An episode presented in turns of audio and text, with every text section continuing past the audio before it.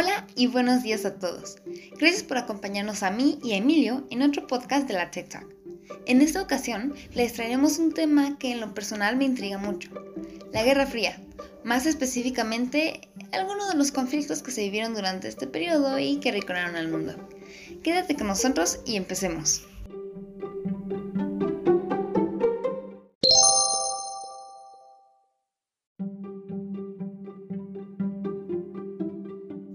Ahora bien, para comenzar, déjenme recordarles que la Guerra Fría fue un periodo en donde Estados Unidos y la Unión Soviética mantuvieron conflictos sin propiamente participar en ellos. Es decir, que su rivalidad se basaba en lograr expandir sus ideas alrededor del mundo y para esto financiaban y apoyaban diversos conflictos entre los años de 1947 a 1991. Pero es aquí que me surgen varias dudas. Por esta razón, hoy estamos acompañados de Gabriel Castro, historiador y profesor en la Universidad de Guadalajara. Hola, buenas tardes. Muchas gracias por aceptar la entrevista. Buenas tardes. Muchas gracias por la oportunidad, Gabriela, y por la posibilidad de estar presente. Ya tenemos una idea de lo que es la Guerra Fría. Sin embargo, creo que es necesario conocer un poco más. ¿Podría explicarnos cómo inició este periodo de conflicto y qué dificultades se tuvieron durante su duración? Para responder esta pregunta, nos debemos remontar a la Segunda Guerra Mundial periodo comprendido entre 1939 a 1945, en donde las potencias del eje tuvieron una guerra directa por el control y los aliados por la liberación de Europa, África y Asia.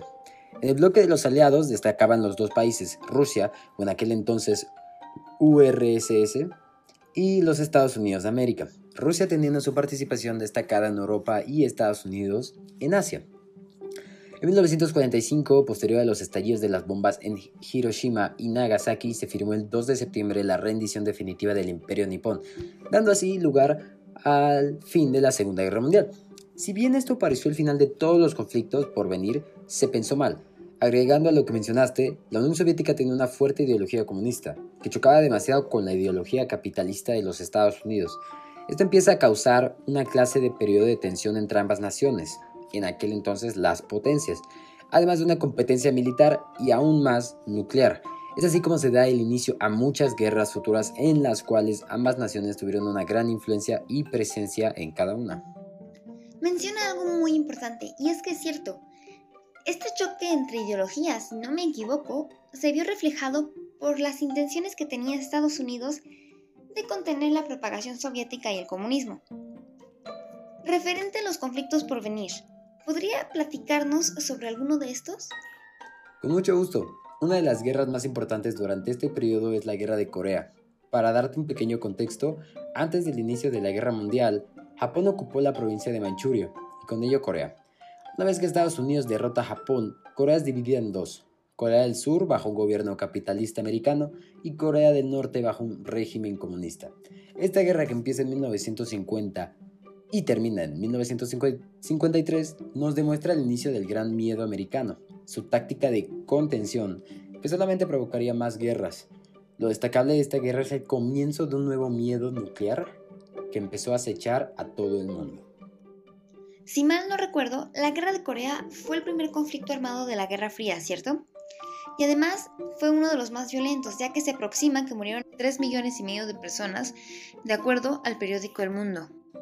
De hecho, este conflicto sigue siendo relevante hasta el día de hoy, ya que las naciones de Corea del Norte y del Sur no han puesto un fin definitivo a la guerra, sino que se encuentran en tregua gracias a su armisticio que firmaron en 1953.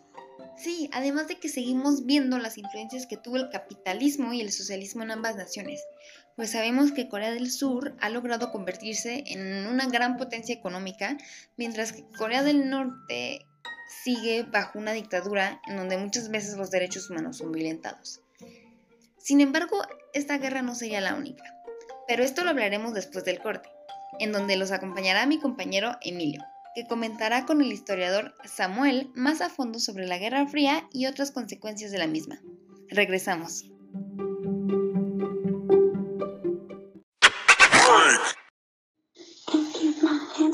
Secadora, tenazas, daña mucho el cabello, ¿verdad? Yo necesito más que un acondicionador. Mucho más. Nuevo acondicionador diario 3 Minute Miracle de Pantene. Penetra en tu cabello para reparar hasta 3 meses de daño en solo 3 minutos.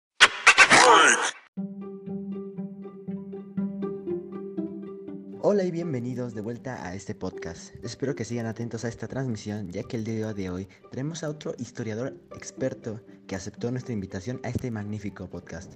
Tenemos a Samuel aquí en el estudio el día de hoy y nos va a explicar cada uno de los eventos que transcurrieron durante este conflicto con cada lujo de detalle y en orden cronológico.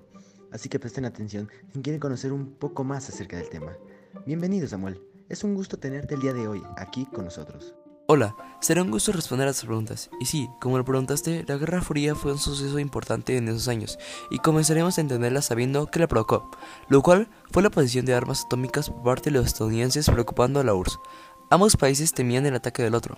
Los soviéticos temían que Estados Unidos usara Europa como base militar para atacar a la URSS. Ahora que ya sabemos por qué inició, te contaré los principales acontecimientos que ocurrieron en la misma. En 1948 fue el puente aéreo de Berlín. La Operación Beatles, como fue llamado el puente aéreo, abasteció en Berlín devastado por la guerra, sin electricidad y con unos servicios básicos insuficientes con carbón, medicinas y alimentos para los 2 millones de habitantes que se habían quedado aislados. En 1950 y 1953 fue la guerra de Corea como lo comentaron mis compañeros.